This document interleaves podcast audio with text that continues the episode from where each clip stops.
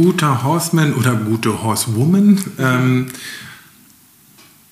das sind Menschen, die sich gut eindenken können ins Pferd, die nicht nach Schema F handeln, die auch mal fünfe gerade sein lassen können. Was ich damit meine ist, auch ein Pferd kann mal sich unwohl fühlen und den Job heute mal nicht so gut erledigen, wie es vielleicht gestern den erledigt hat. Welcome everybody zum Pro Horse Talk mit mir, Linda Leckebusch-Stark.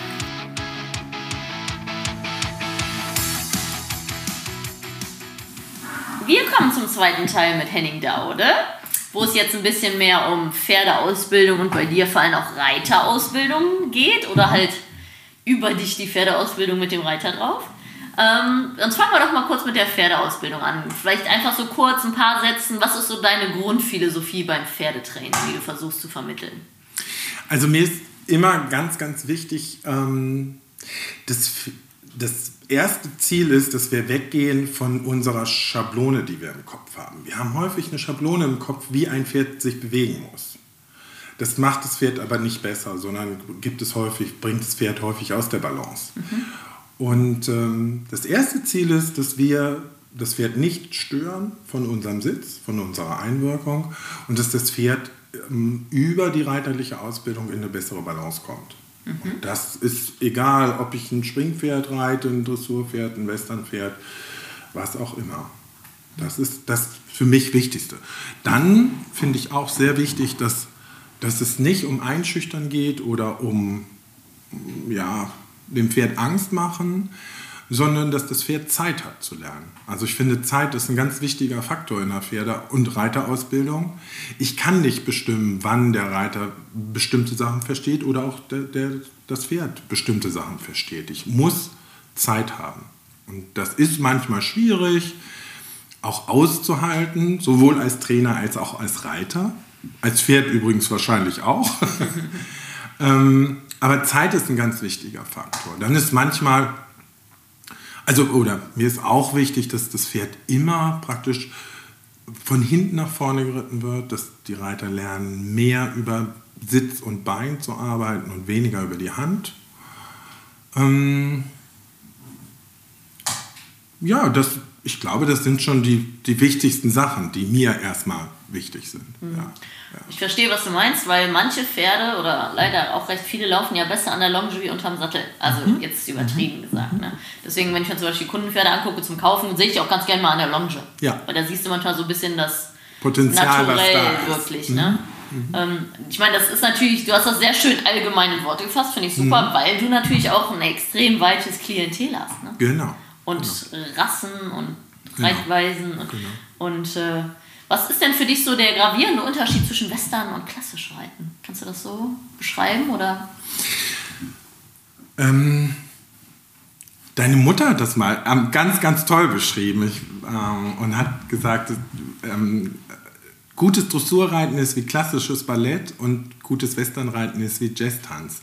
Und Jazztanz kann man einmal die Woche machen und man hat viel Spaß und man kann es auch jeden Tag sechs Stunden machen und dann ist es auch hohe Kunst.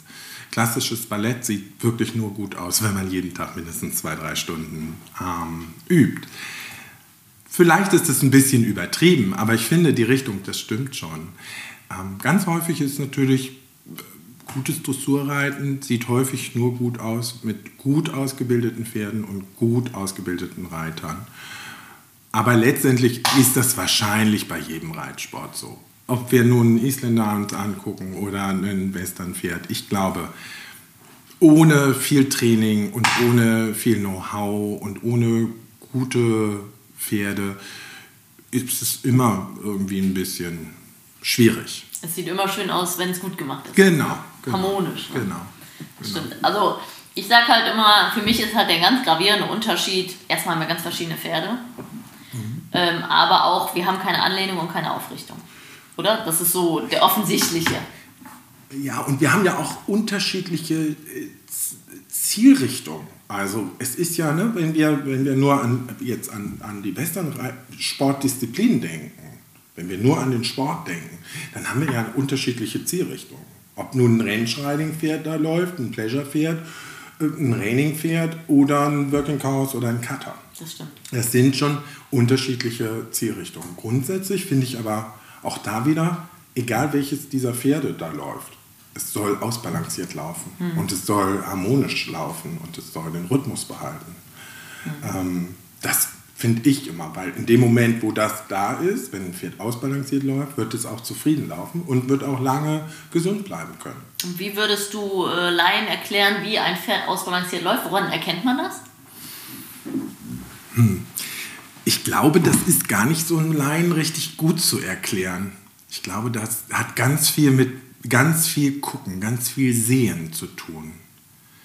Also man kann sicher sagen, dass das Pferd nicht, dass das Pferd weit untertritt, wenig Austritt hat, dass die Schulter immer nach oben kommt, dass das Pferd leicht in der Vorhand ist. Aber das sind alles natürlich Worthülsen. Mhm. Und ich glaube, am besten kann man sowas lernen auf Turnieren, dass man mit einem guten Trainer dahin geht und sagt, zeig mir mal, was sind gute Beweger, was sind gut ausbalancierte Pferde. Mhm. Ähm, ich glaube, in Worten könnte ich das sehr schwer äh, erklären, einem Laien, einem Anfänger. Ja, Wenn wir uns darüber unterhalten, ist das was anderes, aber einem Anfänger zu sagen, vielleicht ja, das ist ja immer die Kunst, finde ich, dass wir ja. Trainer haben ja immer Bilder im Kopf genau. und die sollen wir ja auf unsere Schüler transportieren. Mhm. Mhm. Und äh, da waren wir ja vorhin bei den guten Reitern und gute Reiter sind zwei Dinge, ja. weil du musst es lernen, es zu transportieren. Genau, genau. Dass, dass es dann im mhm. Kopf des Schülers ist. Mhm. Ne? Und äh, viele, gerade jetzt hier in Podcast-Form, wird es ja nur gehört. Mhm. Ne? Das ist mhm. natürlich im Video immer einfacher und wilder. Total. total. Deswegen finde ich es immer ganz interessant, äh, auch zu hören, wie andere Profis das in Worte fassen. Ähm, was ich ganz häufig den Menschen erkläre, egal ob es bei Übergängen oder beim Anhalten ist, wenn es weich ist, wenn ihr weich sitzen könnt, dann ist es ein guter Übergang. Mhm.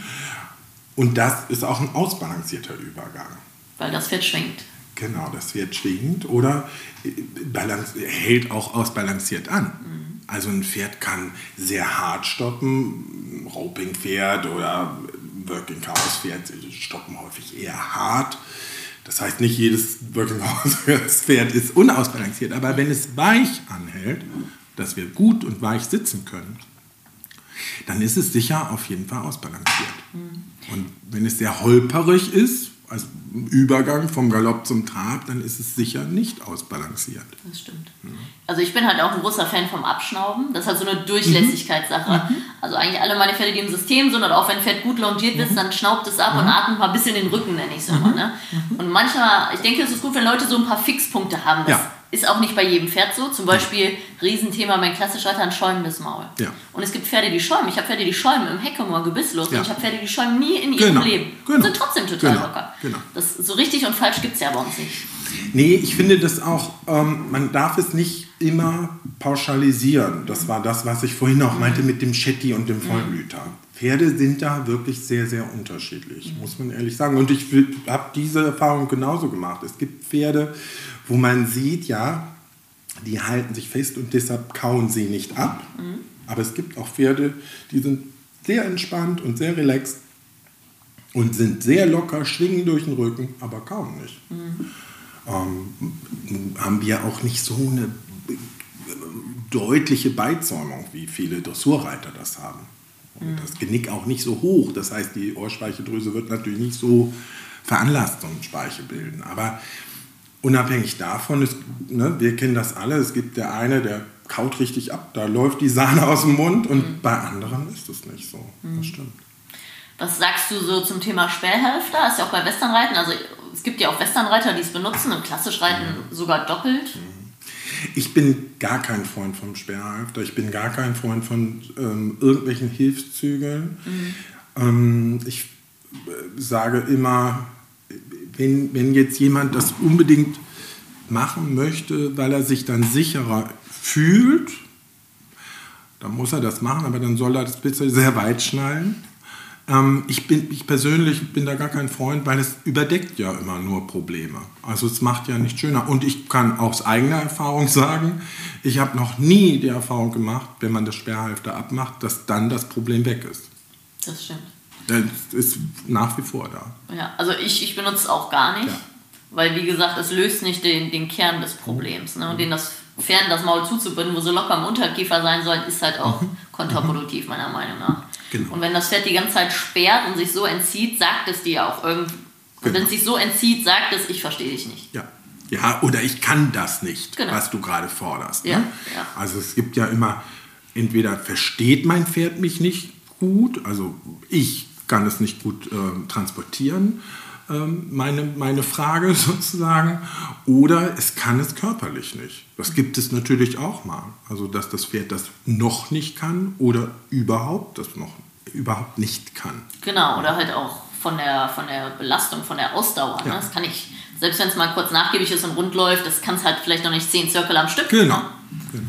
genau. Mhm. Da, da bin ich halt auch ein großer Fan von Pferd systematisch aufbauen. Ein Pferd muss stark werden. Und wie du ja. von Balance gesagt hast, ich reite die Pferde immer in ihrem besten Takt mhm. und Rhythmus. Mhm. Und der wird genau. ja, umso länger du das Pferd durchgymnastizierst, also wir sprechen jetzt von 6, 12, 18 Monate, ja. umso langsamer wird der Rhythmus. Ja. Wie von selber. Mhm. Ich bin überhaupt kein Fan von Pferd, jetzt muss ein Pferd langsam und schön nee. laufen oder so. Nee. Also ich, auch da wieder vielleicht, ähm, was ich schön finde, gerade die Beschreibung im besten Takt. Ich finde, jedes Pferd hat seinen Takt, also gibt den Takt ein bisschen vor, solange der Reiter nicht stört oder irgendwelche gesundheitlichen Probleme da sind. Und aus diesem Takt heraus entwickle ich alles weitere. Das kann aber auch sein, dass ich zum Beispiel ein Pleasure-gezogenes Pferd, mhm. dass ein, ich sag mal, ein herkömmlicher Reiter sagt, der ist doch viel zu langsam. Aber dieses Pferd hat diesen Takt. Und mhm. deshalb finde ich das ganz schön, wie du das gesagt hast, mhm. weil es gibt Pferde, die haben eine relativ hohe Frequenz und andere haben eine sehr ruhige, langsame Frequenz. Mhm. Ähm, aber ich muss das erstmal annehmen. Ich muss das als guter Reiter nehme ich das an und arbeite damit. Mhm. Aber ich kann nicht sagen, das, was wir ja häufig im, im, im Westernsport haben, ist ja häufig dieses Rückwärtsreiten, dieses noch langsamer, noch, noch mehr auf der Stelle ja, das macht die Pferde häufig schlechter. Und ich habe es auch aus Erfahrung, das kennst du auch. Wir sehen gute Allround-Beweger, drei-, vierjährig, wunderschöne Pferde, wunderschöne Bewegungen. Und wir sehen sie fünf-, sechsjährig und die Bewegung ist weg. Mhm. Gutes Reiten macht die Bewegung besser, mhm. nicht schlechter. Mhm, das stimmt. Und das ist leider manchmal zu sehen. Das ist leider wirklich der Fall. Aber auch in anderen Reitweisen. Genau. Das gibt es im Dressursport genauso. Ähm, wahrscheinlich im Barockreiten genauso. Ähm, das will ich jetzt gar nicht, da bin ich sicher nicht ein Profi für. Aber was ich häufig sehe, dass die Pferde, das meinte ich vorhin mit Schablone, in eine Schablone gezwängt werden, ohne, zu, ohne wirklich nachzudenken, was das Pferd erstmal vorgibt. Mhm, also es fährt in eine Form pressen. Genau. Das sieht man ja leider in der Pleasure-Reiterei sehr viel. Es ist ja leider im negativen Sinne unser Steckenpferd, was das angeht. Ähm, es gibt tolle Pferde, die ja. galoppieren langsam, haben den Rücken locker, lassen den Hals fallen, ja. springen durch, laufen wie auf einer Wolke. Und alle anderen Pferde müssen genauso langsam laufen, genau. weil es ja im Kopf spukt, der langsamste gewinnt. Genau. Und das ist so dieses klassische Beispiel. Ja. Da sieht man die Pferde, die können es und haben das Talent und sind vielleicht auch systematisch dafür ausgebildet. Und es gibt die Pferde, die können es nicht und müssen es tun. Ja. Das gibt es ja leider in jeder Reitweise. Wie du. Genau. Ne, bei den klassischen Reitern ist oft eher das Problem, dass sie ein bisschen Übertempo sind. Mhm. Die haben auch andere Pferde. Wir sind ein bisschen mehr Rückwärtstendenz. Ja. Die Rainer neigen dazu ein bisschen eng und tief manchmal. Ne? So hat jeder seine Schwierigkeiten, wenn man es so nennen möchte. Ne? Aber das ist so was ganz Offensichtliches. Und genau, wie du sagst, in der Jungpferdekarriere sind die Pferde oft noch ein bisschen naturbelassen, weil die mhm. Leute auch noch nicht die Daumenschrauben im Positiven anlegen. Ja. Und dann, jetzt muss es aber, 5, 6, 7-jährig. Jetzt ja. ist aber, ne? Und das sieht man leider auch. Ähm, jetzt ein schlimmes Beispiel leider in den USA gibt es ja eine zweijährigen Pleasure. Und die Pferde laufen eigentlich schöner wie die Senior-Pferde, ja, weil die sich so. halt ja. dann auch ein bisschen mehr bewegen. Ne? Genau. Was ist denn so dein Ansatz von Jungpferde anreiten, vom Zeitpunkt und so? Wo bist du Fan von? Was sind deine Erfahrungen? Also meine Erfahrung, das werde ich auch relativ häufig gefragt. Ich habe, ich habe äh, gerade bei den Hengsten die Erfahrung gemacht, häufig, ich sag mal, zwei, drei Vierteljährig im Herbst, Winter, da sind die hormonell entspannt, ähm, dass man die anreitet. Aber anreiten bedeutet für mich mit Halfter zwei Stricken, Schritt, Trab, mal eine halbe Runde Galopp und dann gehen die wieder weg. Mhm. Ähm, das ist wenn es die eigenen waren, ist das, ich sag mal, in drei Wochen erledigt. So. Ähm, ich halte nichts davon, einen dreijährigen Hengst, gerade Hengste dann im Frühjahr, erstmal eine halbe Stunde müde zu longieren, bis der nicht mehr kann. Das ist bestimmt belastender für Beine, Rücken und allem drum und dran. Mhm. Und ich finde auch Anreiten und Anreiten einen riesen Unterschied. Mhm. Also wenn ich, ich habe es ja gerade so ein bisschen kurz äh, angedeutet, Anreiten bedeutet für mich Gewöhnung an Reitergewicht dass mein kleines Babypferd lernt, da sitzt jemand drauf, der will mich nicht fressen. Mhm. So, wenn das das verstanden hat, hat er erstmal wieder Pause. Mhm. Ich habe aber auch schon Pferde, ähm, auch schon erst elfjährig angeritten. Ich fand das nicht schlimmer, ich fand das nicht schwieriger, ich fand das nicht gefährlicher. Das waren zum Teil eben Zuchtpferde, die dann eben später Reitpferd werden sollten. So ist das Leben manchmal. Mhm. Ähm, ich glaube, was immer gut ist, wenn Pferde, ich sag mal, als Jungpferde schon relativ viel mit Außeneindrücken in Kontakt kommen. Das heißt, dass sie nicht irgendwo im Wald groß werden, sondern dass sie schon als Jungpferd einfach auch mal lernen, da fährt ein Traktor vorbei und mh, hm, es gibt auch mal Menschen, die mit einem Bobbycar rumfahren. Mhm. Das finde find ich immer sehr gut.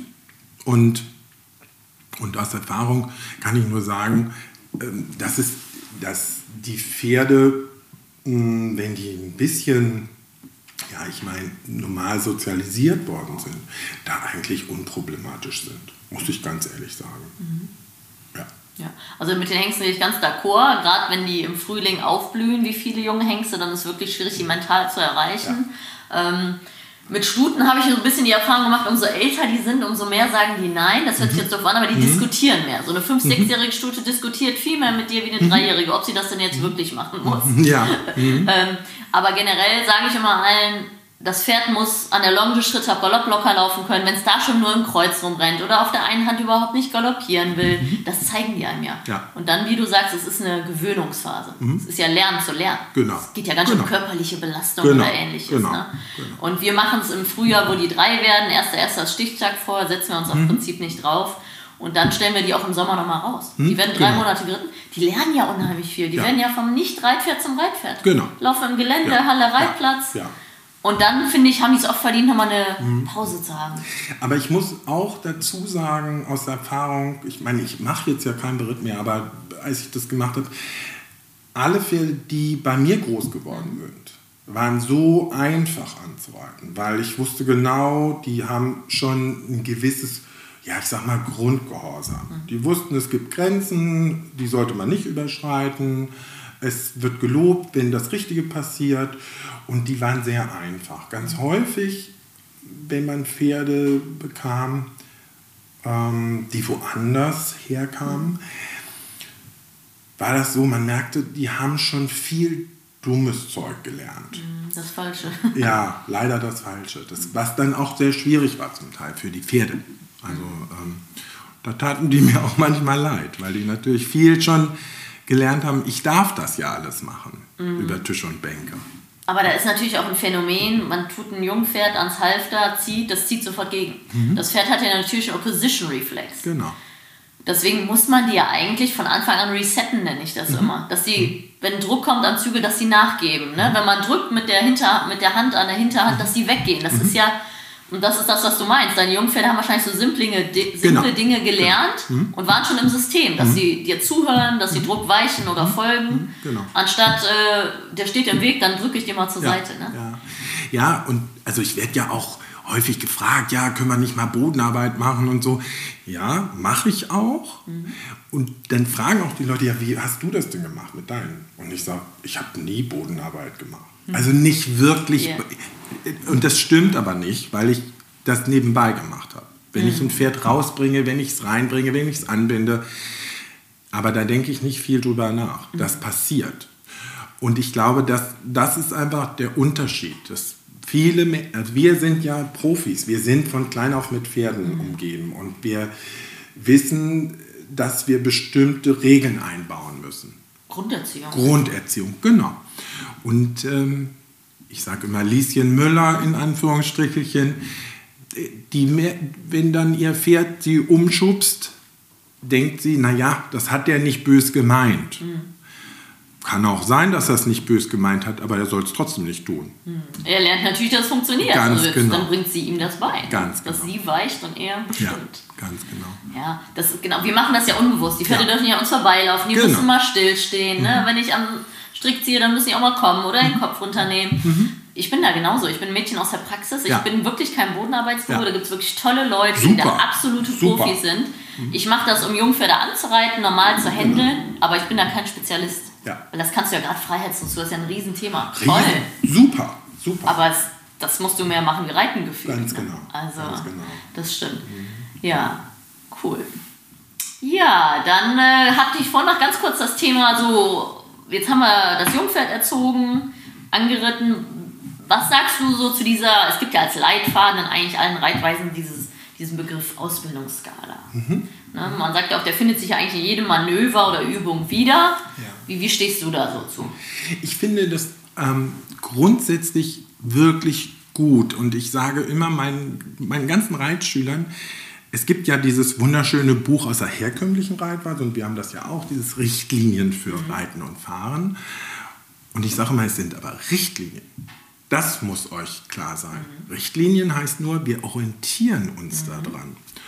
Und wenn ich jetzt, na, ich sag mal, ich habe ein Shetland Pony, mhm. mal Welsch, kein Widerrist, enge Ganasche und da steht, ich soll den erstmal vorwärts, abwärts reiten, dann wird der das mit seinem Exterieur nicht können. Mhm. Das kann aber das tollste Pferd der Welt sein. Und wenn der eine starke Bauch- und Lendenmuskulatur hat, wird der wahrscheinlich 30 Jahre und älter. Mhm. Und kann wirklich einen tollen Job erledigen. Mhm. Was ich damit sagen will, ist, ich muss mir schon das Pferd auch genau angucken und wo ist meine Richtung. Also wie kann ich diesem Pferd helfen, auch da wieder die Balance besser zu finden. Mhm. Und ein falsches Vorwärts-Abwärts-Reiten in diesem Fall bringt das Pferd nur aufs Vorderbein. Mhm. Ähm, deshalb muss man immer diesen Begriff Richtlinien, mhm. ganz, also das ist das Wichtigste daran. Ja. Es ist nur eine Richtlinie, also eine Orientierungshilfe, genau. Und ähm, es ist eben kein Gesetz. Und das ist manchmal ein bisschen schwer zu vermitteln. Mhm. Aber da sind ja. wir wieder bei dem Thema Balance. Ne? Ja. Weil, oder, oder auch äh, Schablone. Weil wenn ich sage, das Pferd gehört genau dahin mit dem Kopf, wir reden in der ganzen Reiterei ist das Thema immer, wo ist der Kopf? Mhm. Sage ich, den Pferden wäre geholfen, wenn wir alle mal darüber diskutieren würden, wo ist das Hinterbein? Das wäre viel spannender. Und wir reden über, über Rollkur und äh, was auch immer, Genick hoch, tief zur Seite. Mhm. Hinterbein wäre viel spannender. Und ähm, deshalb finde ich diese, diese Ausbildungsskala und den, den, dass, der, dass der Reiter einen Leitfaden hat, finde ich super. Mhm. Aber das alleine reicht nicht. Ich mhm. muss auch gleichzeitig immer das einzelne Individuum äh, vor Augen haben. Das stimmt. Was, was bedeutet denn für dich ein gut ausgebildetes Pferd? Jetzt kreier mal gedanklich ja. das perfekte Pferd. Was kann das alles und Oder was heißt für dich, oder gibt es für dich so zwei, so ein paar Merkmale, wo du siehst, okay, das Pferd ist wirklich gut geritten? Wir bleiben mal am besten ja, Reiten. Ja, ja. Also ähm, das Pferd ist wirklich leicht zu bedienen, ist weich an den Hilfen ist nicht eingeschüchtert, ähm, bewegt sich auch wieder ausbalanciert. ähm,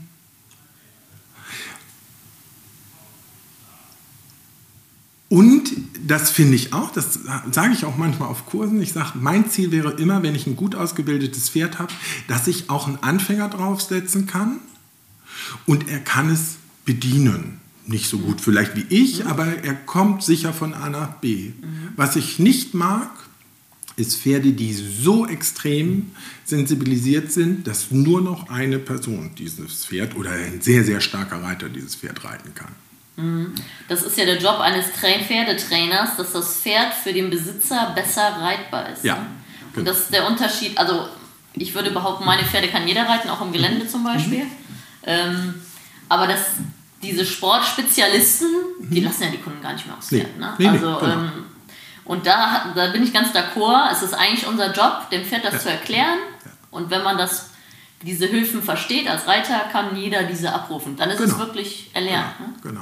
Ja. Ja. Und hast du so ähm, Übungen oder so, wo du sagst, daran erkenne ich ein gut gerittenes Pferd, so im Kurs oder so? Also eine Übung, wo ich, wo ich ganz häufig, also es gibt zum Beispiel ähm, so ja ein bis zwei Geschichten, wo ich immer erkenne, oh, oh, hier müssen wir nacharbeiten. Zum Beispiel aus der Schrittbewegung eine Wendung um die Vorhand. Ganz häufig, wenn man da ans Hinterbein geht, da klemmt es schon.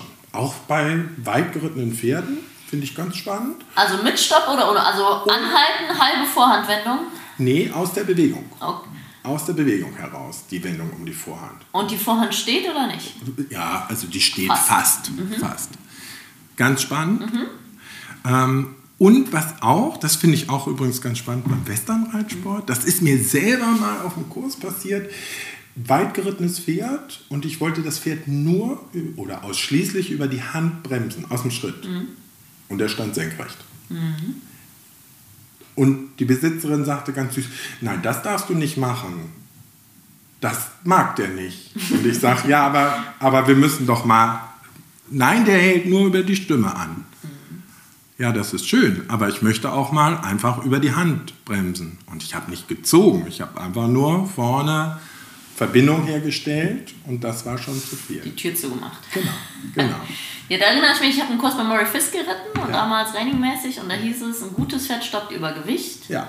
über Zügel und über Stimmen. Und die Genau. müssen alles drei einzeln lernen. Ganz genau. Natürlich ist es unser Ziel, zügelunabhängig Ja. zu reiten, ist für mich das höchste Ziel im Westernreiten. Total. Ähm, aber das Pferd sollte natürlich so durchlässig sein, dass es die Hilfe willig annimmt. Ganz genau. Dafür ist natürlich wichtig, dass man die Hilfe langsam erzeugt und nicht auf einmal zieht und zumacht, Genau. sondern sagt, aufpassen.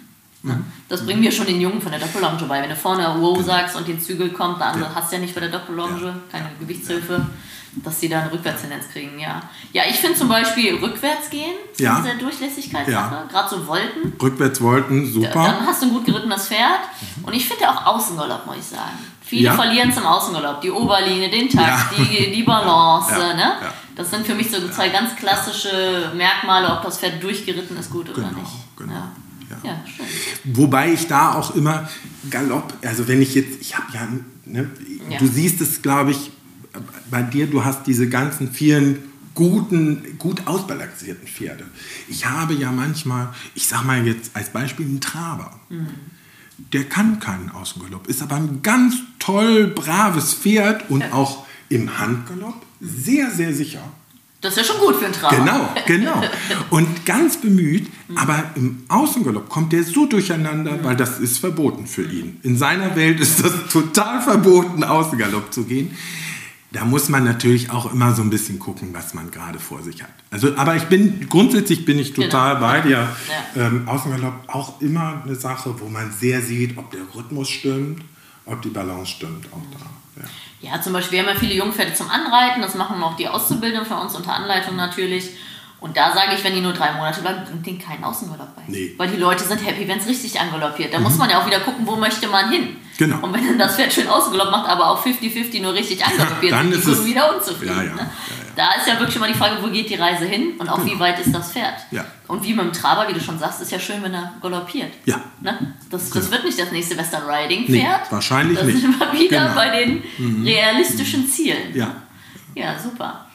Ja, sehr schön. Dann kommen wir ein bisschen mehr zu der Abteilung du als Reitlehrer. Also, wie sieht denn so ein Kurs bei dir aus? Also, du hast gerade gesagt, wie viel, du hast drei Viertel im Jahr Kurse, oder? Tage?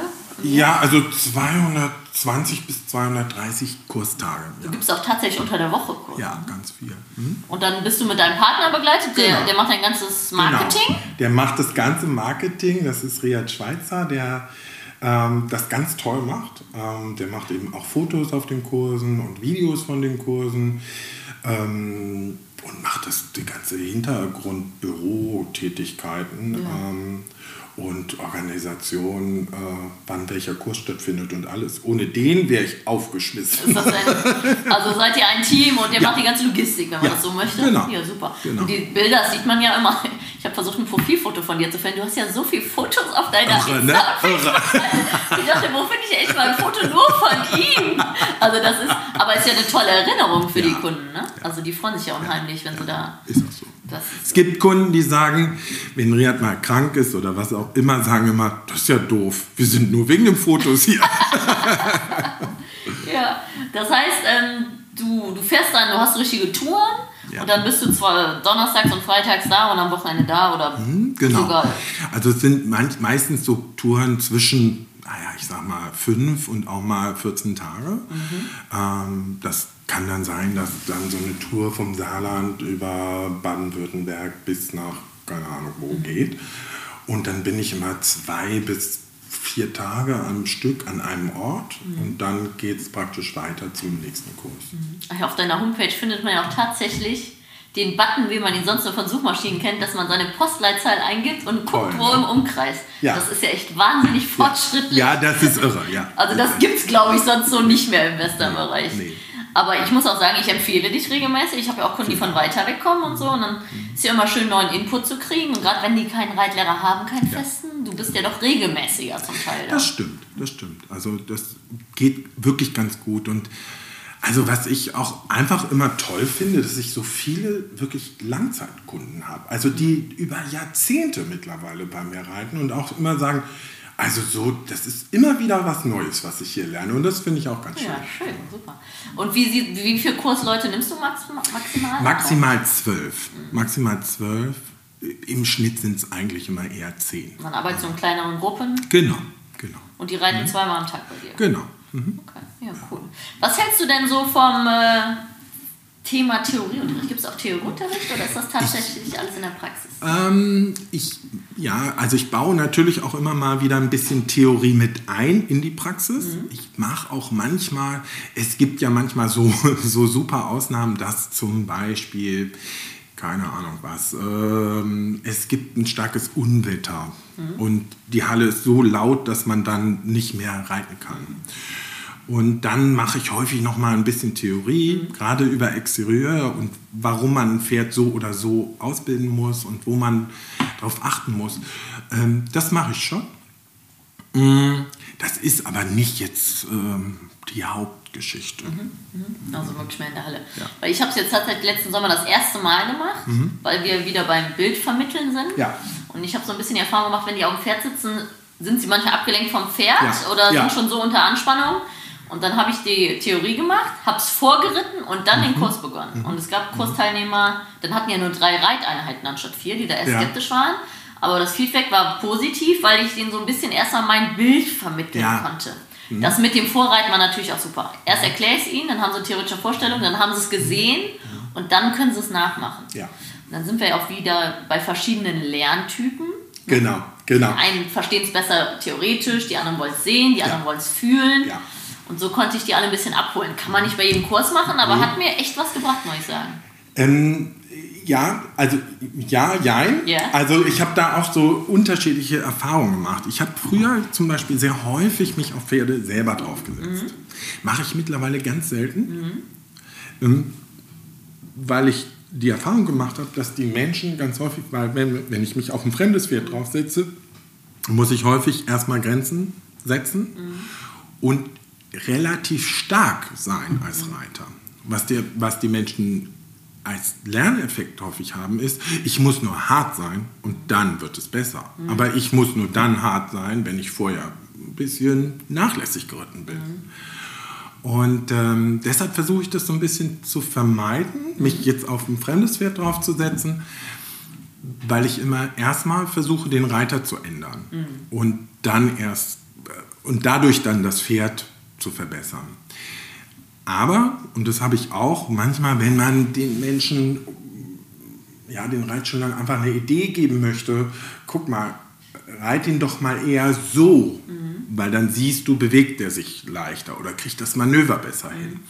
Ähm, dann hilft es manchmal diese Optik. Also, dass sie übers Auge sehen, ach, okay, jetzt weiß ich, was er meint. Mhm. Ähm, ja, Gibt also kein richtig oder es falsch? gibt kein richtig. Es ist wirklich sehr von der Situation abhängig. Mhm. Ist so. Ich habe jetzt für meine Meisterarbeit, ich habe einen Pferdewirtschaftsmeister letztes Jahr gemacht Mhm. und dann musste ich ein Jahr lang ein Pferd ausbilden und das alles dokumentieren. Und das war auch neu für mich. Ich reite mein Leben lang. Ja. Aber das systematisch in Worte zu fassen, also ich Ja. habe es gemacht und Ja. danach aufgeschrieben, Ja. gar nicht umgekehrt. Und dann habe ich echt mal das erste Mal in meinem Leben Bücher gewälzt, wo ich immer dachte, brauchst du nicht, du reizt ja schon dein. Leben lang. Aber in den Büchern kriegt man wieder das Bild des Autorens vermittelt und das hilft mir wieder, ein besserer Reitlehrer zu sein, Mhm. Genau. weil ich mein Bild mehr forme und das besser vermitteln Ja. kann. Und das ist echt, also das hätte ich nicht gedacht, wie gut das einem tut. Deswegen finde ich auch diesen Pro-Horse-Talk so super, weil ich mich austausche. Ja, Ne? total. Die anderen Bilder möchte ich hören oder sehen. total. Deswegen würde ich auch gerne mehr Kurse mitreiten oder zum Teil einfach nur zuhören. Ja. Wie erklärt das der andere Profi den Reitschülern? Ich finde das auch, ähm, ich bin da total bei dir, weil ich fände das unglaublich wichtig, dass wir viel mehr Austausch hätten. Und, und ich bin total bei dir mit den Bildern, weil jeder kennt das. Ähm, Ein Reitschüler von dir geht auf einen Kurs von, von jemand anderen und der kommt wieder und sagt, Mensch, jetzt habe ich das verstanden. Und dann fragt man nach, was hat der denn anderes gesagt? Und der hat es einfach nur den Satz umgedreht oder keine Ahnung was. Ja. Und man lernt davon. Und jeder lernt anders, jeder Reitschüler und wir natürlich auch, Ja. wir lernen anders. Und ich habe durchs Unterrichten auch ganz viel für mein eigenes Reiten gelernt. Also ich habe Sachen überdacht und andere Ansätze gewählt, andere Ansätze gefunden. Also das, ja. Das ist auch der Grund, warum ich dich eigentlich jedes Jahr einmal im Jahr auf der DM sehe. Ne? Ja. Weil du guckst, Ja. was, was ist neu, was ist on genau, vogue, ne? Genau, was ist der Trend. Genau, genau. Ja. Also das ist für mich auch immer ganz wichtig und ich habe, also ich versuche immer eigentlich auf die German Open zu fahren, um, um zu gucken, da sind natürlich auch viele Reitschüler von mir, aber um auch zu gucken, was, was ist hier gerade, wo, wo geht die Reise hin. Und gleichzeitig ist das auch toll zu sehen. Also für mich ist das ja, natürlich ist es mein Job und gleichzeitig, das ist natürlich eine Woche, da verdiene ich jetzt kein Geld, aber ich habe da auch Spaß dran. Ich habe da Spaß dran, die Reiter zu sehen, die Pferde zu sehen ähm, und äh, auch zu sehen, dass die Entwicklung der Reiterei, also gerade unserer Westernreiterei, so immens toll nach vorne geht. Also das ist wirklich toll, macht Spaß. Und kannst du da sa- sagen, welche Klasse du am liebsten zuguckst? Hm. Wenn du schon nicht sagen kannst, welche am liebsten geritten bist. Ich glaube,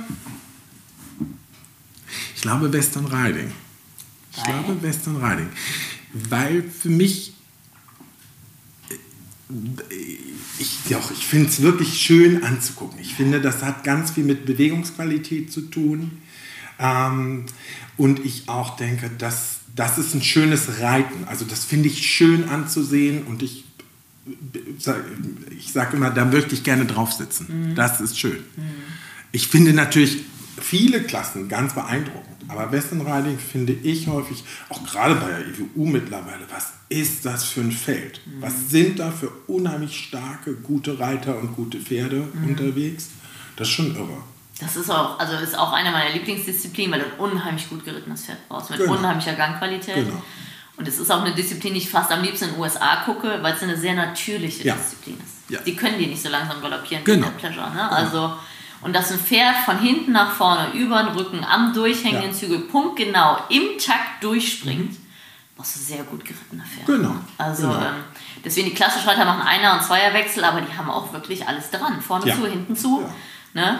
Das ist, also ich würde sagen, manchmal sind Zweierwechsel wahrscheinlich einfacher im Takt, so dack, dack, dack, wie auf den Punkt. Das Pferd darf nicht vorgreifen, Ja. das Pferd muss zuhören, das Pferd muss gerade sein. Mhm. Ähm, das ist schon wirklich ähm, eine tolle Sache. Ich finde mittlerweile auch die Superhorse, Ja. weil die hat ja einen Western Riding Ja. Teil. Ja. Und Range Riding und Training und Trail, dieser Switch zwischen schnell und langsam und ordentlich. toll. Unheimliche, Ja. Ich weiß nicht, ob man es Kunst nennen will, einfach gut gerittene Pferde. Mhm. Mein Vater hat letztens noch gesagt, eigentlich ist Reiten ein Handwerk. Hat er ja nicht ganz unrecht. Mhm. Natürlich, alles, was besonders gut dargestellt wird, ist eine Kunstform, kann man so sagen, was Genau. Mhm. über Jahre erarbeitet wird. Ne? Aber gerade bei dir und die Grundausbildung ist im Positiven sein ein Handwerk. Ja. Ja. Das ist ein Ich finde auch, Aufbau. es ist Reiten kann man nicht, ich finde, es ist immer dazwischen. Es ist auf der einen Seite ein Handwerk und auf der anderen Seite eine Kunst. Weil es ist nicht das eine oder das andere. Nur eine Kunstform. Oder auch wenn ich unterrichte, sage ich immer, der Seitengang ist nicht, den reiten wir nicht, weil er schön ist, sondern als Mittel zum Zweck. Mhm. Es muss einen Sinn haben, mhm. das zu reiten. Oder eine Hinterhandwendung oder was auch immer. Mhm. Und das finde ich bei eben ganz häufig, wir sagen natürlich, dass ein Dressurpferd nur eine Kunstform ist oder ein Westernreiten, Gebrauchsreiten und nur Handwerk ist. Das stimmt ja so nicht. Ne? Also es ist immer eine Mixtur daraus, hm. finde ich. Ja, gutes Reiten ist immer interessant. Ja. Ist immer, ja. wenn es schön ist, ist es gut gemacht. Genau. Ne? Also ein Fachmann sieht ja, man sieht ja auch manchmal diese strampelnden Spanier, die dann Angst auf der Stelle haben. Aber ja. ein Profi erkennt das natürlich. Ne? Das ist eben nicht der Sinn der Sache. Ja, ja dann äh, vielleicht so, was würdest du jungen Trainern mit auf den Weg geben, ein guter Reitlehrer zu werden? Also, ich glaube, viel, viel gucken.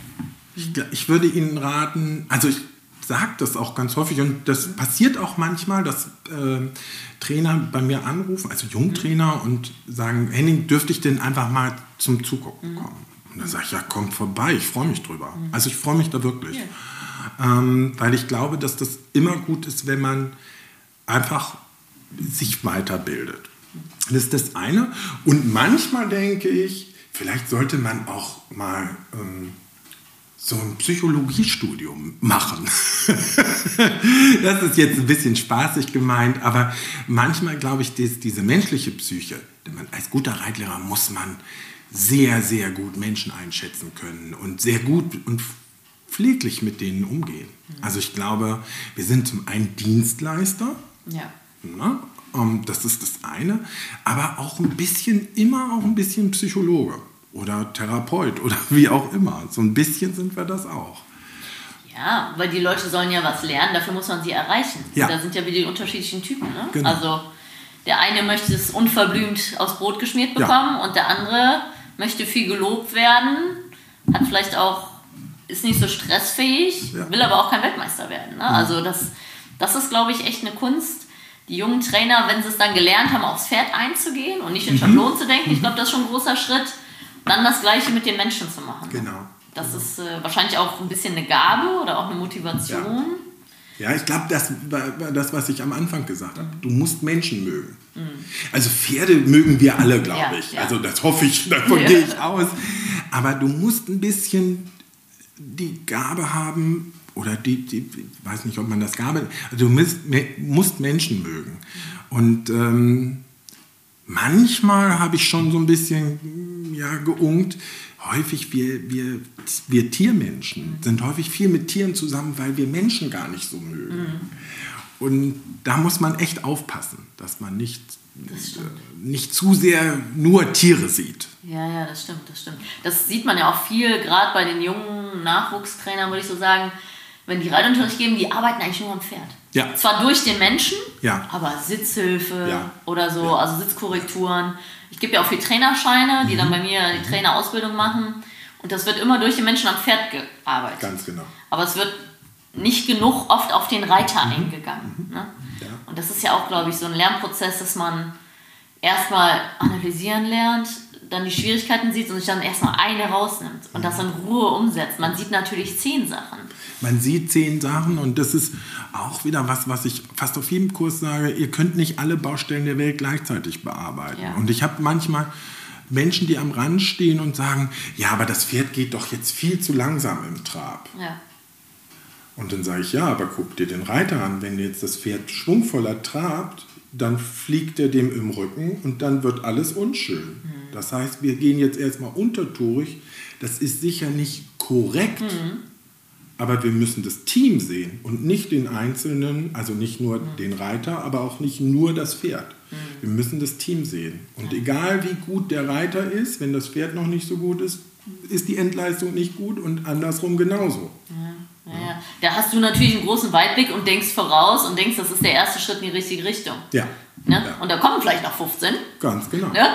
Und das, da sind wir wieder bei der Schablone. Viele denken, ach, das ist aber jetzt falsch. Ja. Das sieht Ja. man auch leider mit Social Media. Also ich habe da bis jetzt viel Glück, toi toi toi, dass dann schnell heißt, dann Bild, der ist zu eng, zu schnell, zu langsam, zu hoch, Mhm. Genau. whatever. Genau. Ne? Aber die sehen ja gar nicht das ganze Bild. Ganz ne? genau. Also der Weg ist das Ziel. Und auch bei uns Profis mit guten Pferden, das dauert ja Jahre, Ja. die Ausbildung. Ja. Ja. Also bis auch meine Pferde schön laufen. Also ich reite die Jungen hier mit hohem Kopf und vorwärts und die laufen rum. Da denkt man, oh Gott, oh Gott, das wird ja nie der nächste deutsche Meister. Ne? Mhm. Also, aber ähm, ich glaube, das macht ja auch einen Profi aus, den Weitblick zu haben. Genau. Und die genau. Struktur. Genau. Also ich kann eben nicht versuchen, an einem Tag oder in einer Einheit alles perfekt zu machen. Und ich muss auch, glaube ich, das muss, so sollte man als Profi erkennen, was ist jetzt der erste wichtige Schritt in der weiteren Ausbildung. Ähm, also Überleben ist wichtiger als schöne Kopfposition. ne? Also so. Ähm, und das, das wird auch ganz häufig komplett irgendwie komisch interpretiert. Also ich habe ganz häufig, dass Diskussionen sind, ähm, dass das Pferd nicht aktiv genug im Hinterbein ist. Und diese Menschen können aber ihr Pferd nicht lenken. Und dann denke ich, ja, wenn wir den jetzt mal aktiv im Hinterbein machen und der lässt sich nicht lenken, dann wird es aber richtig gefährlich. Ja. Genauso wie du ja auch Pferde nicht rumdrehen kannst. Viele Westernpferde sind faul. Die kannst du ein bisschen motivieren, die brauchen eine Sinnhaftigkeit, dann machen die ihren Job, dann musst du die aber auch wieder in Ruhe lassen. Genau. Du kannst ja nicht 45 Minuten sagen, wir marschieren jetzt durch die Arena. Genau. Oder ein spanniger Araber, ne? den wirst du nie, den wirst du ruhiger kriegen. Und auch das ist, glaube ich, wieder eine Erfahrung, wo du weißt, es wird besser, aber es wird nie extrem in das andere gehen. Genau, es wird natürlich nie der Bummelkandidat. Oder ich habe sehr schön, das ist auch eine schöne Geschichte. Ich hatte eine Frau, die hat ein ganz tolles äh, Holsteiner Pferd gehabt, Springpferd. Und der ging Galopptraversan ganz toll. Und dann sagte sie nach der Hälfte des Kurses, ja, sie hätte nur ein Problem, weil dieses Pferd würde sie alle 14 Tage abbocken. Und sage ich, wann macht er das denn? Und, aber ich sage, aber nicht auf dem Platz oder in der Halle. Nee, nee, wenn ich im Gelände Schritt reite. Und ich sage, jetzt sage ich dir, wie sich das anfühlt. Der sagt, ich will brav sein, ich will brav sein, ich will wirklich brav sein. Ich kann nicht mehr brav sein. Und dann liegst du im Dreck. Und sie sagt, ja, genau so. Und ähm, dieses Pferd war für Hochleistung gezüchtet. Sie wollte eigentlich ein Pferd haben, was nur durchs Gelände bummelt. Ganz brav. Das ist manchmal, das sind dann Sachen, die man auch als Reitlehrer den Menschen dann erklären muss. Und sage ich, das tut mir leid, aber dieses Pferd kann das nicht Dienst leisten. Ja, genau. Und dann gibt es natürlich auch Kunden, die sind einem dankbar und es gibt Kunden, die sagen, der ist Ganz aber genau. blöd. Ja, die war zum Glück sehr dankbar. Die hat mittlerweile ein ganz tolles Norweger Pony Ja. Mhm. und ist total froh. Und dieser, dieser Holsteiner ist jetzt sehr erfolgreiches Springpferd. Also alles gut gelaufen. Ja, ja, ja, ja, aber da sind wir wieder Augen auf. Ne? Mhm. Was will ich, was brauche ich? Und deswegen sieht man es ja auch viel, dass am besten, sage ich, wenn du ein Pferd probereitest und du hast einen Trainer, nimm mit. Ja. Ja, Ne? Also das ist wirklich am falschen Ende. Ich meine, es kostet ja, ein guter Trainer macht das ja total sogar Genau. umsonst. Äh, oder was auch hilft, ist, deinen Trainer da mal anrufen lassen. Ne? Weil wieder Fachmänner anders miteinander reden, dann sagen die schon, Herr Linda brauchst gar nicht kommen. Was die Privatperson vielleicht nicht sagen würden. Genau. Ich finde das ja sowieso raus. Und da, denke ich, ist einem geholfen, sich die Profis zu suchen. ist so. Ne? Genauso wie im Unterricht. Sag mal, wenn das so einfach wäre, wäre ich arbeitslos. Ja. Ich kaufe mir auch kein Auto und baue den Motor selber. Ich habe da keine Ahnung von. Nee. Ich bringe mein Auto schön in die Inspektion. Finde ich auch super, ne? dass es Menschen dafür gibt. Ne? Genau. Ja. Und wenn das so einfach wäre, wären wir alle arbeitslos und Ja. jeder wird es selber machen. Ne? Und das ist natürlich die Erfahrung. Da hast du natürlich viel gelernt. Du hast viele Pferde in deinem Leben geritten, genauso wie ich. Wir haben viel von den Pferden gelernt und können das jetzt adaptieren auf. Reitschüler. Ne?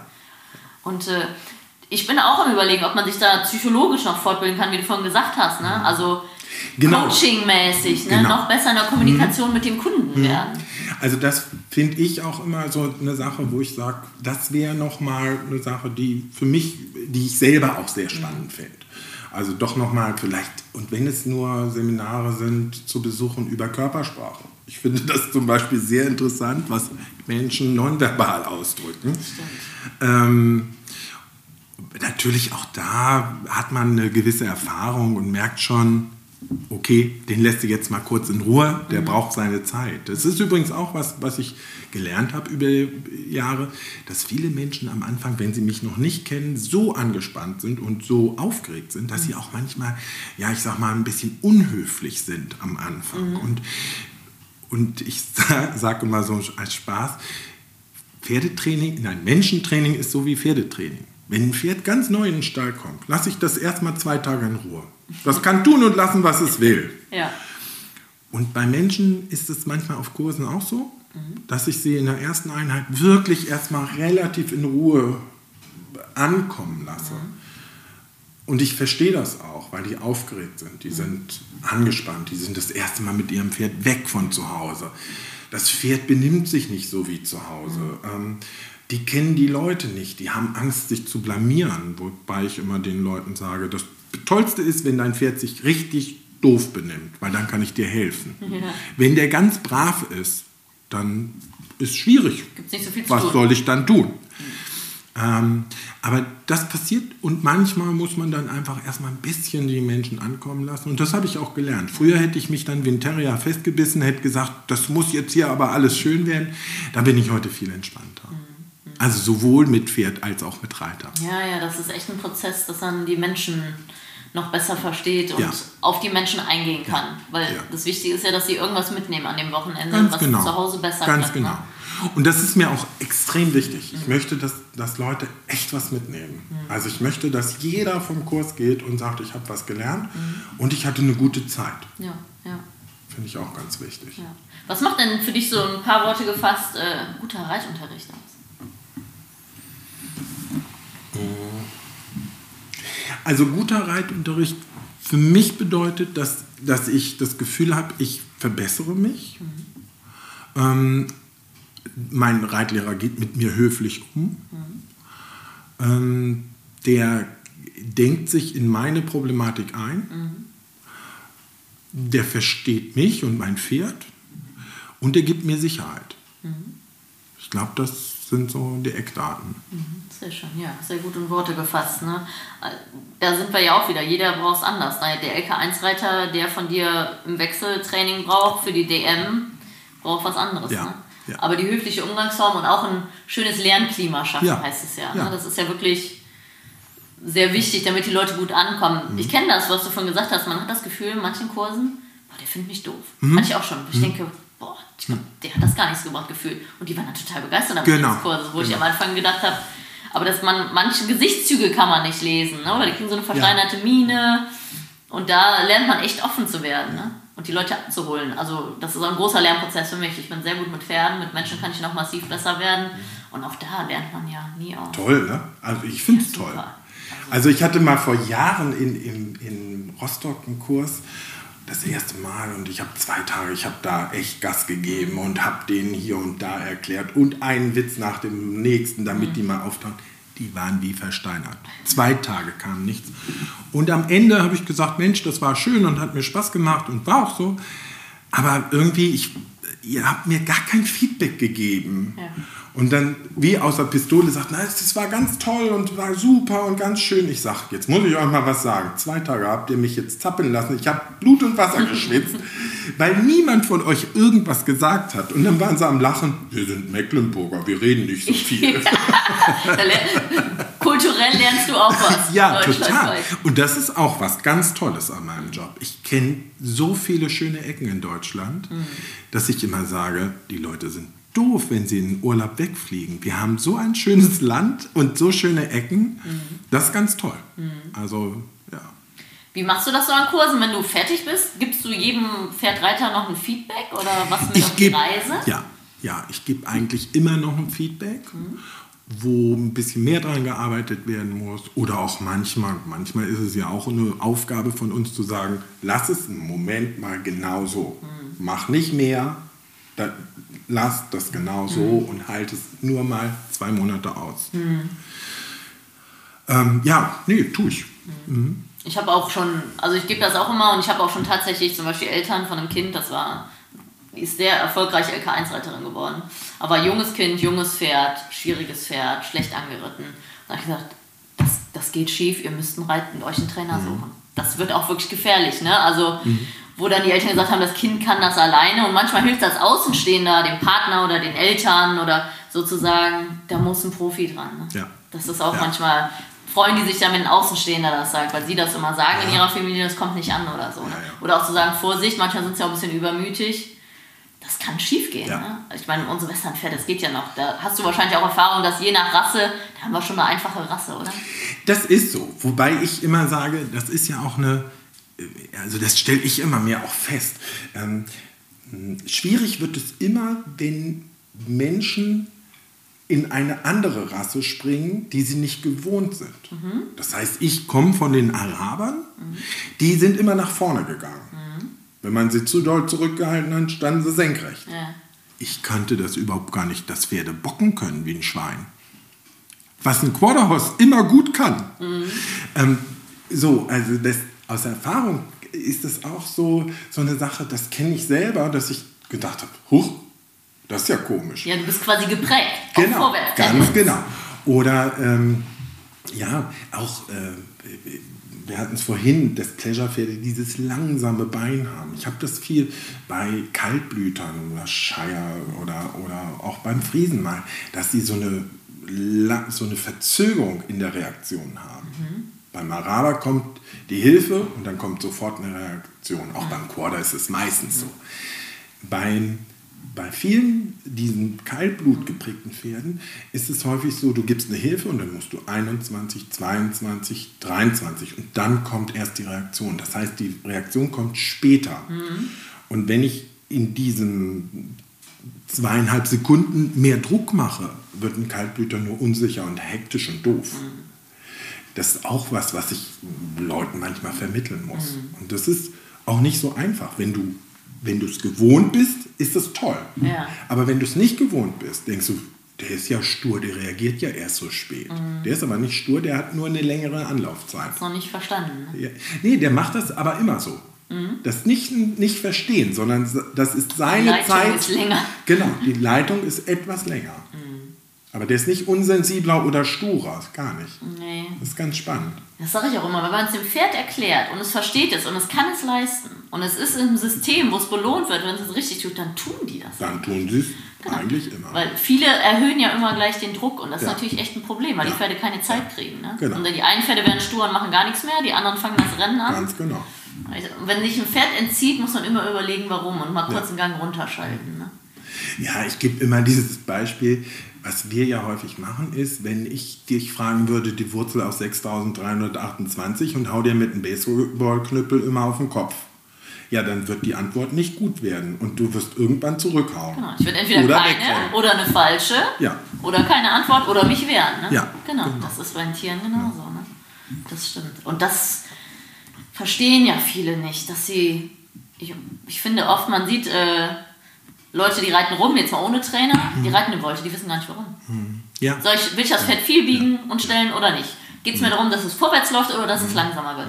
Die, die reiten in eine Wolte und haben gar keinen Plan, warum sie die Wolte reiten und können dem Pferd deswegen auch kein Feedback geben. Ne? Dann wird die Wolte schlechter und die hören auf, weil die hatten ja keinen Plan. Ja. Und deswegen versuche ich immer meinen Schülern zu sagen, überlegt euch was in den nächsten zwei Minuten. Und dann könnt ihr Pause machen und euch was Neues überlegen. Im Idealfall macht man das auf beiden Händen, Schritt, Trab, dann hat man sich super was überlegt. ja, ja. Und deswegen fühlen sich auch viele Pferde bei Profis wohler, weil die, ich sag manchmal übertrieben, schwarz oder weiß kennen. Aber nicht ganze Zeit diese Grauzone. Genau, die sind klarer. Ne? Genau. Das, und damit kann natürlich ein Pferd sehr gut umgehen. Ich habe auch da wieder, das ist auch wieder so eine ja, ein bisschen lustige Geschichte. Ich sage mal, was ja interessant ist, auch beim Reitunterricht, der Unterschied zwischen, wenn du Frauenreitunterricht gibst und Männern. Ja. Und ich sage mal, bei, bei Frauen musst du immer sagen, du hast gar nicht dran schuld, dass der gerade rechts nicht angaloppiert, weil der ist gerade abgelenkt. Du hast nicht Schuld an allem, was dieses Pferd macht. Bei Männern musst du immer sagen, wenn du so krumm sitzt, kann der nicht rechts angaloppieren. Also das ist jetzt ein bisschen übertrieben, Ja. aber das ist häufig so. Also Männer sind so ohne Schuld unterwegs, die sagen immer, der soll das jetzt tun, was aber häufig dem Pferd die Arbeit auch leicht macht. Also das Pferd kriegt eine Ansage, wenn es das tut, ist alles gut, wenn es das nicht tut, dann gibt es Mecker. Frauen, und nicht allgemein, aber sehr häufig, wenn irgendwas nicht funktioniert, ist sofort gleich der Schuldkomplex angesprochen. Mhm. Und das finde ich manchmal sehr schade, weil ich denke immer, wir haben so ein emanzipiertes Land und trotzdem haben Frauen noch häufig so viel Schuld. Mhm. Ich weiß gar nicht, wo das herkommt, müsste man auch mal psychologisch äh, erörtern. Ja. Aber finde ich ganz spannend manchmal.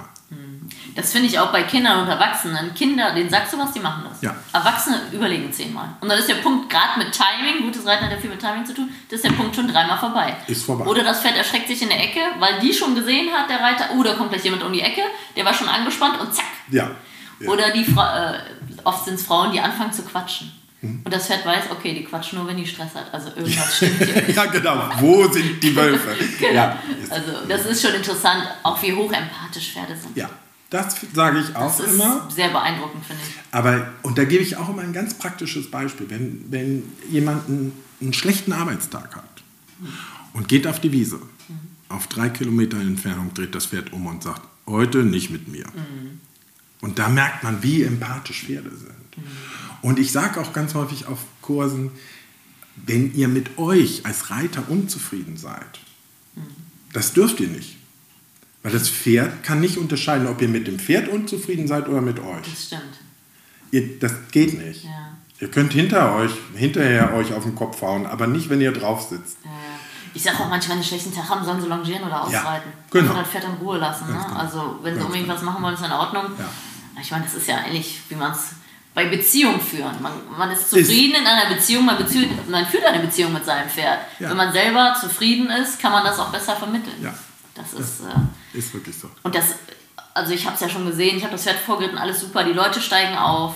Sie haben noch nicht am Zügel gezogen und nichts funktioniert mehr. Das Pferd ist sofort angespannt. Mhm. Also diese Pferd, das, ich glaube, da sind tierische, also Pferde schon extrem, dass sie diese Aura spüren. Ja.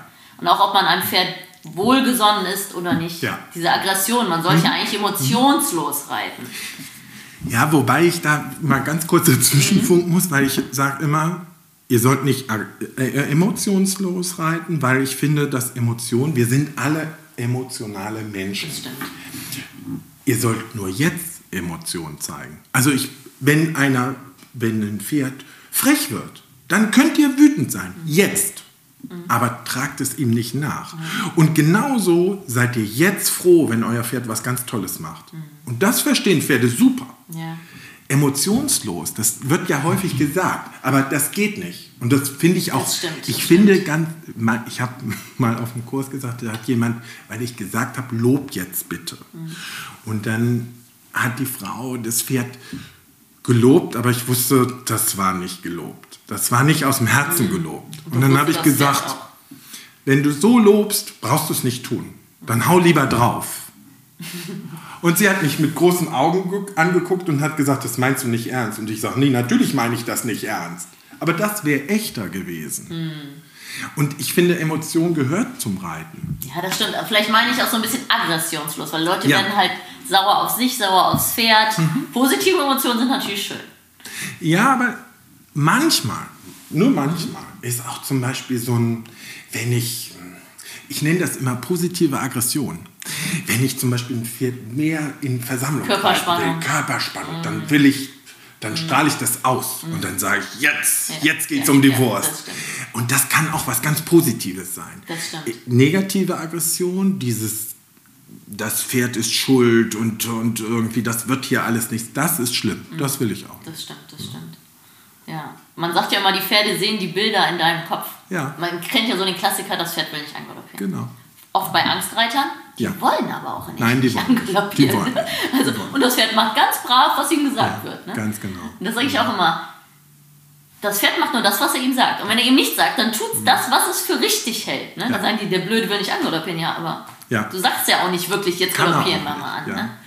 Und das ist echt dieses Klarsein, was möchte ich und dann kann ich es dem Pferd erklären. Und auch da wieder, das, ich habe das habe ich ja natürlich auch manchmal Angstreiter, weil die haben schwere Unfälle natürlich. oder was auch immer. Und dann gibt es manchmal so ganz süße Situationen, dass ich die Pferde zum Teil kenne mhm. von anderen Reitern und die wollen angaloppieren und das funktioniert ja. nicht. Und dann gehe ich immer hin zu denen. Das ist natürlich in der Gruppensituation manchmal nicht so schön. Ja. Und spreche die dann leise an und sage, du magst überhaupt gar nicht angaloppieren, ne? Und dann sagen die, "Mm, mm, ich möchte gerade nicht. Ich sage, du musst auch nicht. Niemand muss angaloppieren oder galoppieren bei mir auf dem Kurs. Wenn der Angst hat, dann hat er Angst. Und ich finde, Angst darf jeder haben. Und auch da wieder, das finde ich auch ganz lustig, das vielleicht auch nochmal zum Thema Jungtrainer. Das sollten sich auch Jungtrainer wirklich auf die Fahne schreiben. Angst, also jeder gute Trainer kennt oder jeder gute Reiter kennt einmal im Leben Todesangst auf dem Pferd. Jetzt muss ich überlegen, ja, einmal glaube ich. Ich glaube schon. Ich bin abgesprungen. So, genau. Also dann schon dicht dran. Das wie man Pferd ist nämlich über den Zaun gesprungen. So, genau. Ich, ja, ich habe mich mal rückwärts überschlagen und lag drunter ähm, im Graben und kam nicht raus, also weil Pferd ober, über mir lag. Ähm, und das sind so, und deshalb sage ich, wenn man dann einfach nur sagt, stell dich nicht so an, galoppier jetzt los, dann sage ich immer, denkt an eure eigene Angst. Also jeder hatte schon mal so einen Moment. Und ähm, ich finde, Angst darf man auch nicht kleinreden. Hier ist ja auch wirklich hormonell bedingt Stresshormon. Das Genau. ist wirklich, das ist ja genauso für Pferde. Wenn die richtig Angst und Stress haben, lernen die auch. Genau, genau. Ne? Da sind wir wieder beim Lernumfeld. Ja. Wenn die sich unwohl fühlen, Geht es ist nicht. kein positiver Lerneffekt. Ja. Ne? Auf der anderen Seite, ähm, ich frage immer am Anfang des Kurses, was wollt ihr machen? Wo, wo arbeitet ihr dran, so individuell? Und dann habe ich selten Leute, die sagen, ja, ich habe ein Problem mit Galoppieren. Habe ich aber auch, was überhaupt nicht schlimm ist. Ja, ich freue mich ja, dass auch. die bei mir sind Genau. und dass ich ihnen helfen kann. Genau. Und dann sage ich ja, wir gucken erstmal, sage ich dann immer. Und dann hilft es ihnen aber auch manchmal, dann gucke ich mir das im Schritt-Trab an und so. Und manche sagen dann, ich, dann sage ich, ich finde, das sieht gut aus, komm, wir probieren das mal zusammen. Dann merkst du ja schon Reaktion. Und dann hatte ich mal eine Dame, die hatte ein Warmblut, der wurde ein Jahr lang nicht galoppiert. Sie ist runtergefallen vor einem Jahr. Ich weiß nicht, ob er unter jemand anderen galoppiert wurde. Ich habe mir das Pferd angeguckt und ich habe mich draufgesetzt. Ich mache das auch nicht oft, aber ich wollte der Frau signalisieren, Das guck mal, das geht. funktioniert. Und das hat funktioniert dann. Ne?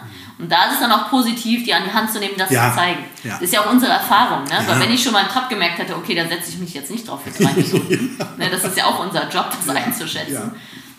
Und ähm, manchmal hilft es auch, das nicht zu sehr zu thematisieren. Da bist du aber auch wieder, je nachdem, was für eine Person Ganz du da hast. genau, Ne? ganz Du genau. musst das natürlich ernst nehmen, aber manche kannst du auch positiv beeinflussen. Aber Ja. du darfst sie natürlich nicht zwingen. Und Genau. das ist so eine Aber es ist immer eine Gratwanderung Genau. und man, aber was ich, was ich damit meine, ist einfach nur, man darf diese Angst nicht versuchen klein zu reden, sondern die ist erstmal da Genau. und dann muss man gucken, wie man jeweils damit umgeht. Genau, wir, wir kennen ja auch das Pferd nicht. Wir haben die an dem Wochenende kennengelernt. Vielleicht war das letztes Jahr, hat das schon auch zehnmal überschlagen. Da ist das sehr ernst zu Ja. nehmen. Ne? Also, und da muss man sich ein Bild machen und dann muss man schauen. Ne? Und so macht es das alles wieder spannend. Ne? Ja, total. Also, es ist echt äh, eine never-ending Story im positiven Sinne. Mhm. Ähm, ja, wir haben schon viel. Ich habe hier, guck mal kurz auf meinen Zettel. Ja, eigentlich sind wir wirklich gut unterwegs. Also, du bist ja genauso offen allen Reitweisen gegenüber, das hast du ja schon gesagt. Also, das heißt, du hast im Kurs Leute mit Englischsattel, klassischsattel. Genau. Genau. Ich habe die von, von bis. Ich habe die von Heckemoor über äh, Dressurkandare. Ich habe hab wirklich alles. Was sagst du denn so zur Zäumung? Was ist denn da so deine Erfahrung? Weil es gibt ja sehr kontrovers, ob Kandare oder nicht, oder Bit oder nicht, oder Snaffle oder gebisslos. Ähm, also ich sage immer, äh, es gibt so, ja, ich sag mal erstmal für, fürs normale Arbeiten, für die normale Basisarbeit, sage ich immer, benutzt doch erstmal eine normale Wassertrense oder ein Snafflebild, Ja. wie auch immer. Damit können wir schon ganz, ganz viel machen. So. Und aus der Erfahrung raus kann ich erstmal sagen, dass das ganz selten das Problem bei der Zäumung anfängt, sondern ganz häufig, dass das Pferd die Gewichts- und, und Schenkelhilfe nicht verstanden hat und nicht die Zäumung. Die Zäumung ist wirklich, wirklich, ist es eigentlich, wenn das Pferd gut am Schenkel, am Kreuz ist, ist die Zäumung letztendlich fast egal. Ähm, so, das ist das eine. Das andere finde ich immer, dass die Leute sich einfach bewusst sein sollten, mit was sie arbeiten. Also ich bin ehrlich, ich sage immer, es gibt so gewisse, wenn man so lange im Sport ist, wie wir das sind und, und in, diesem, in diesem Reitsystem, dann haben wir ja ganz häufig so Modeerscheinungen.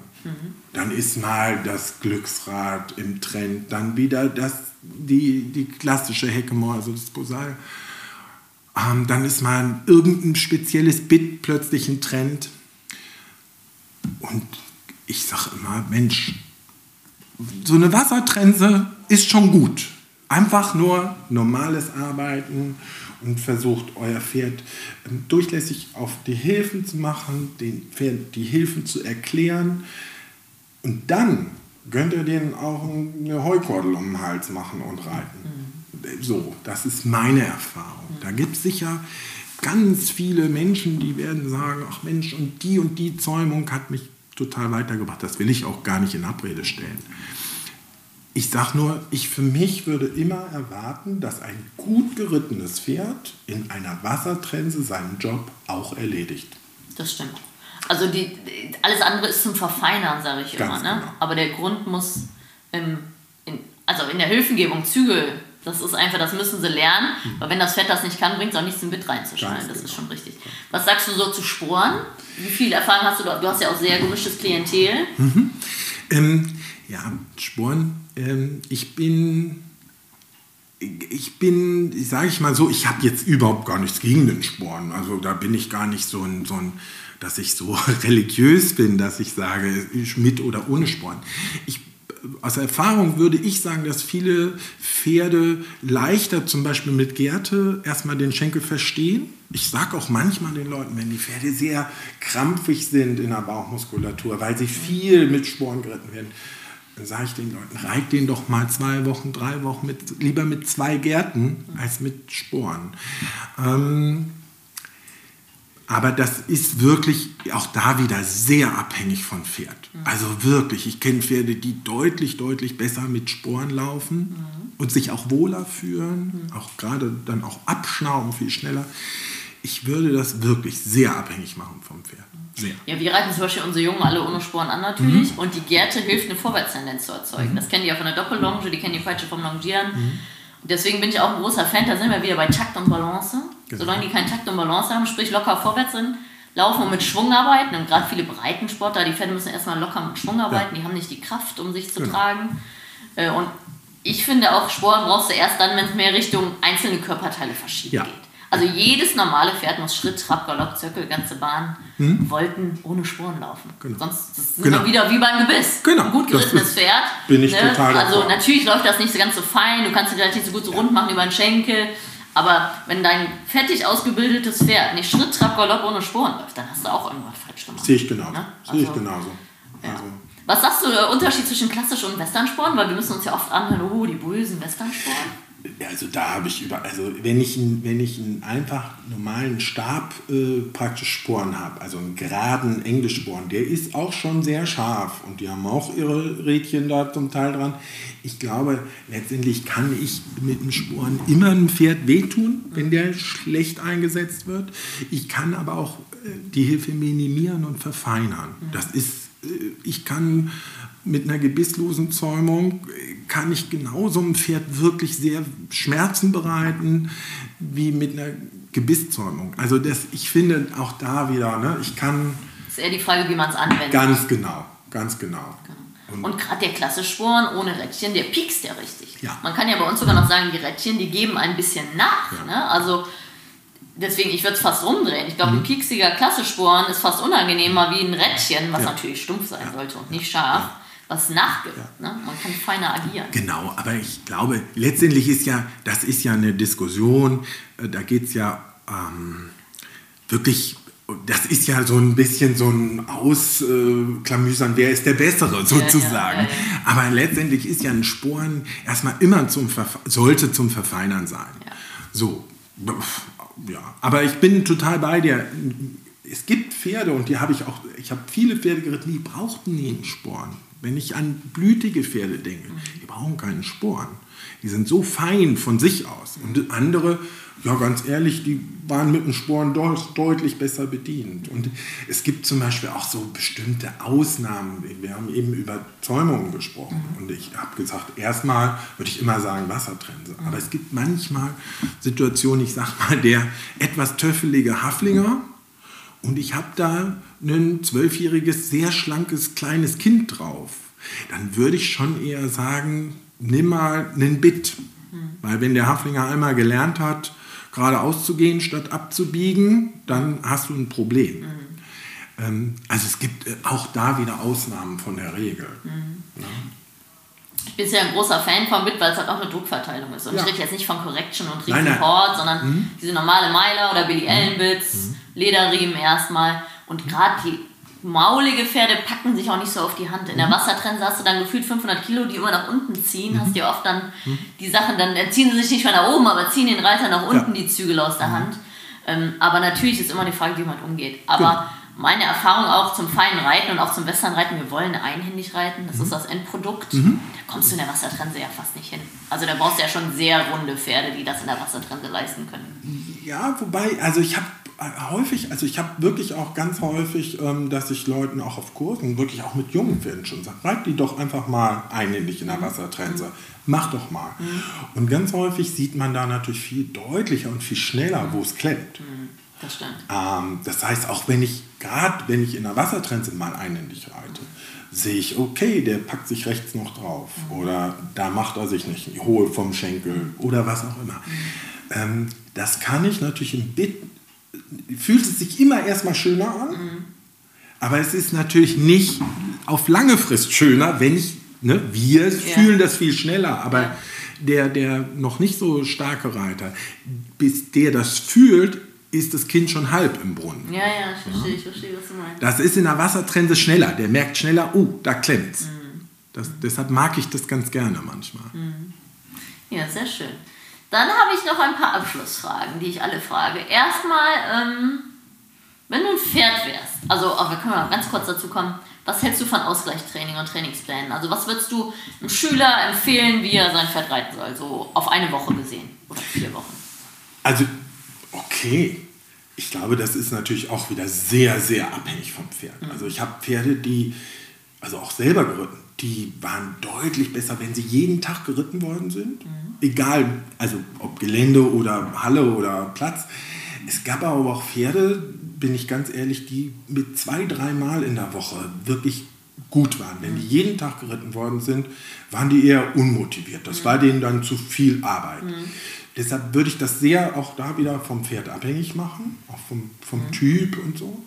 Ähm, grundsätzlich finde ich immer sehr schön, wenn die Pferde sehr abwechslungsreich gearbeitet werden. Also wirklich auch viel durch den Busch klettern und ähm, wirklich auch mal lernen zu verreisen. Also auch mal woanders hinfahren und da ein bisschen lernen zu arbeiten.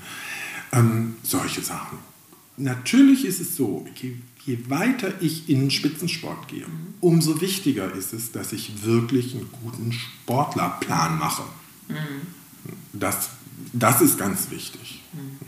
Ja, das ist auch gerade bei Jungpferden, das ist die Wiederholung. Ne? Ja. Man kann nicht zweimal die Woche ein Jungpferd reiten. Dann lieber fünfmal die Woche 20 Minuten, Ja. anstatt zweimal die Woche eine Stunde. Genau. Ne? Also Genau. die Wiederholung macht's. Ne? Genau. Und ich bin auch ein großer Fan von Ausgleichstraining, weil wir will die auch körperlich stark kriegen Ja. und mental motiviert. Und wenn man schon wieder in die Halle geht, dann sagen die auch irgendwann, du Irgendwann ist doof. Es ne? geht immer im Kreis. drehen, genau. Ne? genau.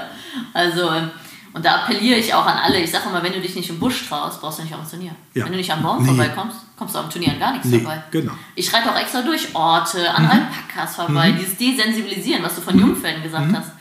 Das ist natürlich für ein Sportpferd, umso mehr die dir vertrauen, umso mehr kannst du denen auf dem Turnier helfen, wenn sie sich unwohl Ja. fühlen, was ja Ja. eintreten wird. Ne? Und du kannst ihnen auch mehr trauen. Ne? Also das ist ja so ein, so ein wechselseitiges Ja, das Gesche- Einschätzen, Geschäft. Mhm. ne? Reagiert er extrem, wird er schnell, wird er langsam, ne?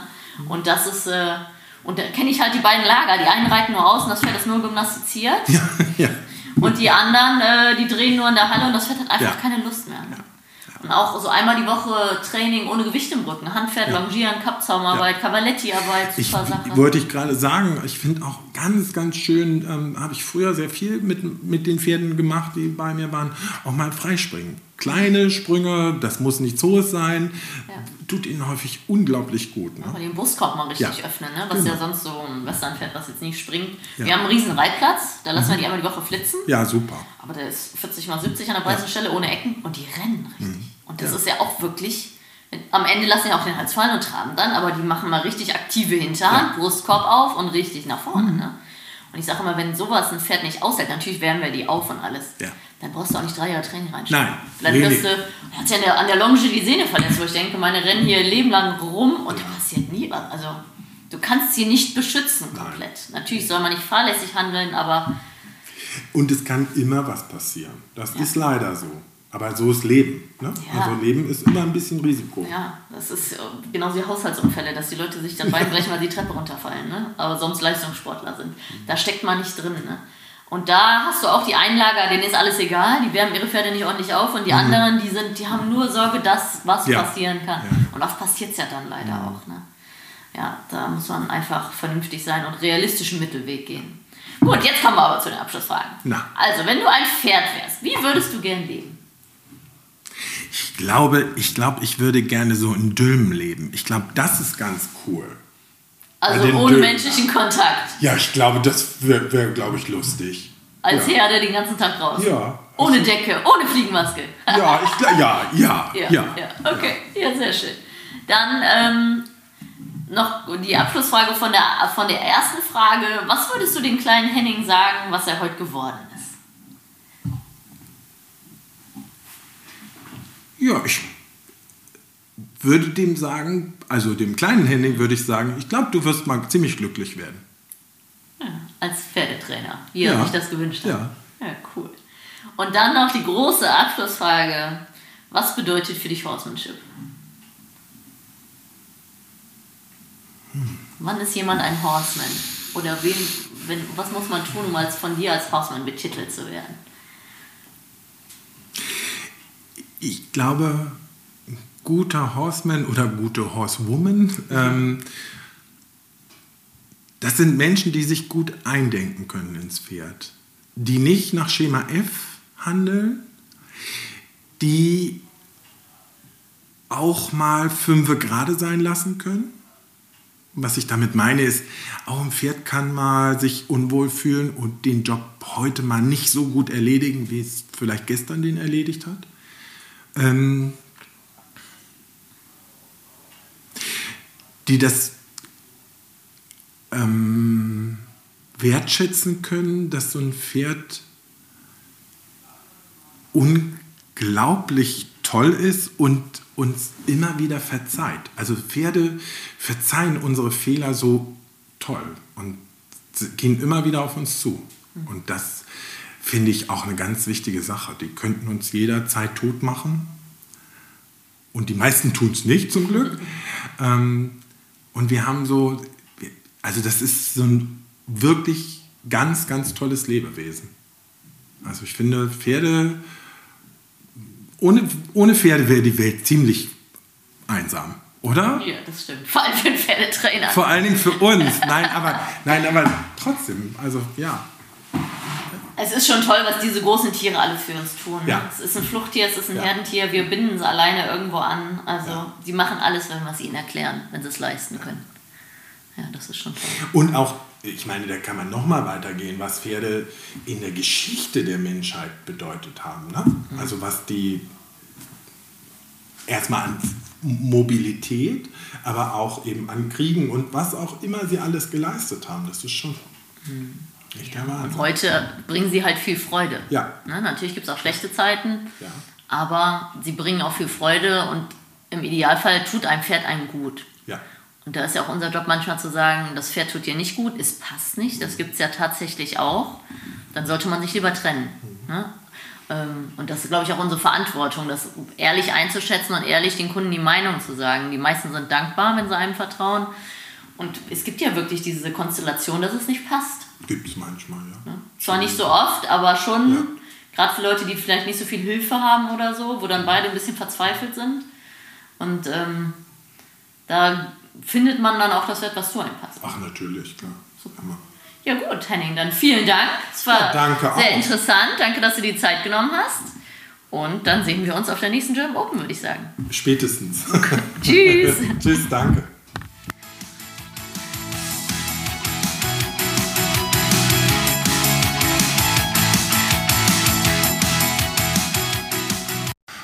Wann ist ein Trainer ein guter Trainer? Für mich ist ein Trainingpferd ein Pferd, was hm, durch Athletik und mentale Stärke heraussticht. Nur ein wirklich athletisches Pferd kann mit spielerischer Leichtigkeit sämtliche Manöver zeigen. Ja, die nächste Frage ist, wie bildest du Jungpferde aus? Ähm, ob ich einen genauen Plan habe dazu. Ähm, ja, heute bilde ich gar keine Jungpferde mehr aus, weil ich eben ausschließlich Kurse mache. Aber wenn ich Pferde ausgebildet habe, Jung, Jungpferde, war das immer sehr, sehr unterschiedlich. Ähm, häufig fragen die Leute mich auch auf Kursen, wie soll ich mit welchem, mit welcher Zäumung soll ich mein Pferd anreiten? Und es gibt oder gab Jungpferde, die habe ich mit Halfter und einem Strick angeritten und es gab andere, die habe ich mit einer Wassertrense angeritten und wieder andere ähm, habe ich als Handpferd angeritten. Also das ähm, ist so unterschiedlich, ja, wie, wie Pferde halt sind. Ähm, und da braucht man auch eine Menge Erfahrung, um das einschätzen zu können. Ähm, will ich irgendwann wieder eine Anlage, eine eigene? Ich glaube eher nicht. Ähm, ich habe das äh, lange, lange gehabt, dass ich Anlagen gepachtet habe und da meine Trainingspferde und eigenen Pferde stehen hatte. Ähm, aber ich habe gemerkt, da ist man sehr viel mit Organisation beschäftigt. Und ähm, die letzten Jahre, bevor ich eigentlich ausschließlich Kurse gemacht habe, hatte ich immer die Pferde, also Trainingspferde und auch eigene Pferde, eingestellt in einem normalen Reitstall. Und das war schon ein sehr großer Luxus, weil man dann wirklich nur noch äh, oder ausschließlich zum Reiten kommt. Und das hat mir gut gefallen. Das würde ich auch eher beibehalten. Ja, ähm, wie organisiert Henning den Alltag zwischen den Kursen? Ich, äh, wenn ich unterwegs bin und äh, zwischen den Kursen Zeit habe, dann gucke ich mir häufig die Gegenden an oder auch die Städte oder lege mich auch mal an die Ostsee, an den Strand. Ähm, wenn ich zu Hause bin, dann besuche ich häufig Freunde, unternehme was, ähm, aber natürlich bleibt auch das Normale nicht aus wie ähm, Post erledigen, ähm, Wäsche waschen, ähm, Koffer aus- und einpacken. Ähm, ja, solche Sachen. Ganz normales Leben, was jeder andere auch hat. Was halte ich von Ausbindern? Grundsätzlich bin ich kein großer Freund von äh, Ausbindern oder Hilfszügeln. Ähm, da sie häufig das Pferd äh, in der Halswirbelsäule statisch einschränken und dadurch ähm, häufig mehr Probleme entstehen, als dass sie gelöst werden. Ähm, jedoch gibt es sicher auch Ausnahmen, wo es dem Pferd mm, für einen gewissen Zeitraum den Weg in die Tiefe zeigt und ähm, ich will das nicht ausschließen. Aber ich selber ähm, bin heute eigentlich nicht mehr wirklich ein Freund von Ausbindern oder Hilfszügern.